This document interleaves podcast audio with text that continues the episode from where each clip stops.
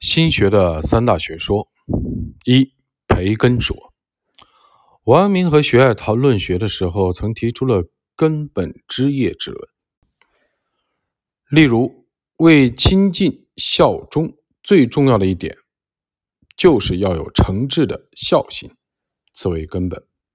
为尽孝而采取的具体的方法和学习的相关的知识，则为枝叶。这就是王阳明所提根本。枝叶论的具体内容，有鉴于此，王阳明对徐爱说：“对于父母的一切的孝行，皆应出自诚挚的孝心。这就如同树木一样，诚挚的孝心为根，而各种孝行为为为枝叶。有根之后，才可以开枝散叶，绝无舍根而求枝叶之理。这就是王阳明所提出的培养根本说。”简称培根说，直到晚年，王阳明依然致力于丰富该学说的内容。相对应的，朱熹的学说可称为枝叶说。王阳明认为，枝叶说注重表象，其思想难免限于知理；培根说所倡导的就是诚意。在王阳明晚年时，该学说逐渐的演化为致良知说。二立成说。正德七年，有人黄婉因病辞官返乡，王阳明赠以别黄宗贤归天台序留念。王阳明在文章中阐述了自己提出的明镜论，并讲解了立成的必要性。君子之学以明其心，其心本无昧也，而欲为之弊，习以为害，故去弊与害而明复，非。自外得也，心忧水也，吾入之而流浊，忧见也；构积之而光昧。孔子告颜渊：“克己复礼为人。”孟轲是谓：“万物皆备于我，反身而成。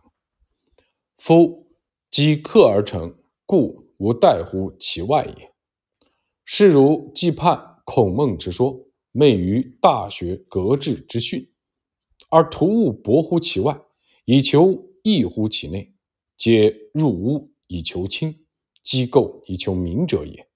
佛可得也。王阳明认为心即理，反对从心外之物来推究天理，因为这就好像自污水中求清流，自污镜里求光明一样，不切实际。王阳明提出心学的主旨就是明镜说与立成说，同时他对朱子学中求博学的理学观点进行了批判。那么，王阳明为何如此的重视诚的思想呢？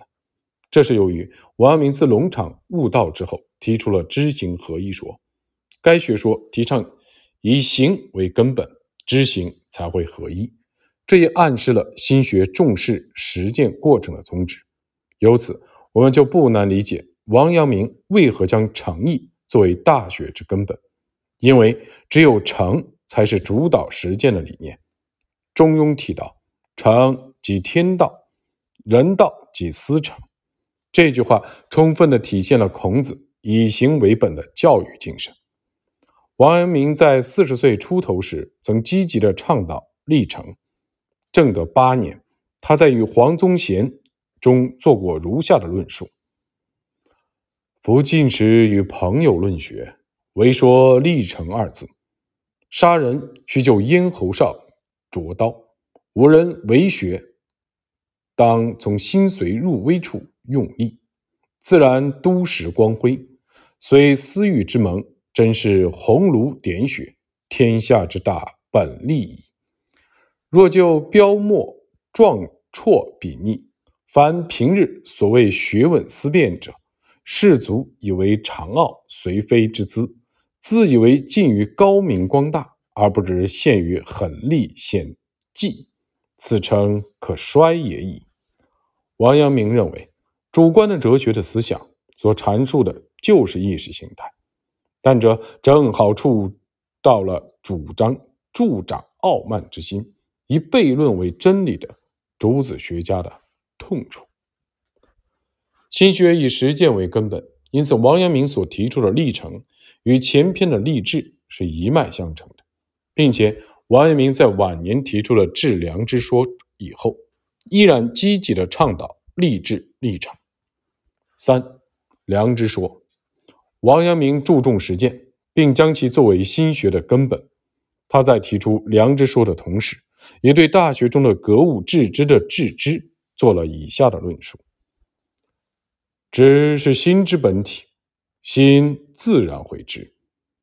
见父自然知孝，见兄自然知悌，见孺子入井自然知恻隐。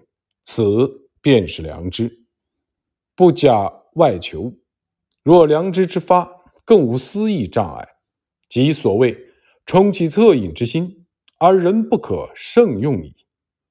然在常人不能无私意障碍，所以需用致知格物之功，胜思复理，即心之良知便无障碍，得以冲塞流行，便是治其知。